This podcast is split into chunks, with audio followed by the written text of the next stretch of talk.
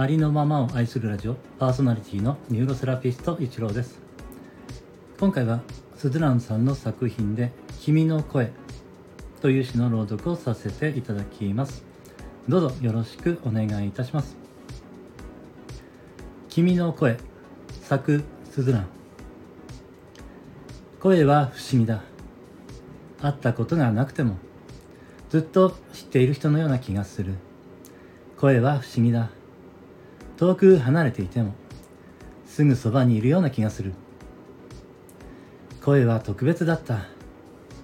ずっと前の時代には電話さえも特別な人しか使えなかったしずっと前の時代には直接電話ができず大好きなあの子のお母さんやお父さんが出たらどうしようなんて受話器を握る手が触れることもあっただろう。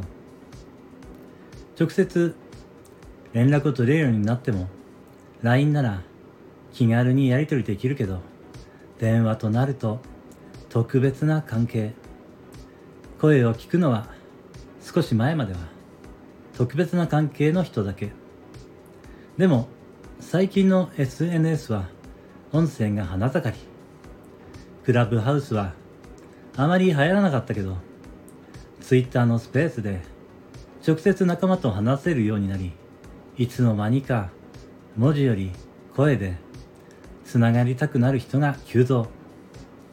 この音声配信アプリスタンド FM ラジオというより音声 SNS うん違うな。ラジオパーソナリティの人と音声 SNS でつながる人。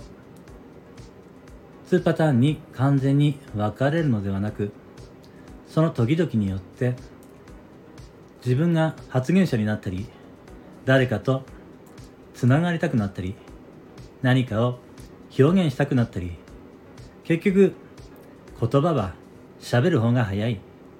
声は不思議だ。一人で話していても誰かとつながっているような気がする。声は不思議だ。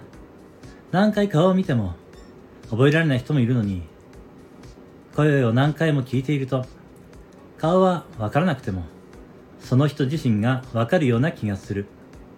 多分声には心があっていつの間にか気持ちがつながってしまうんだろう。今日も君の声に会いに行く。今日も君に会いたい。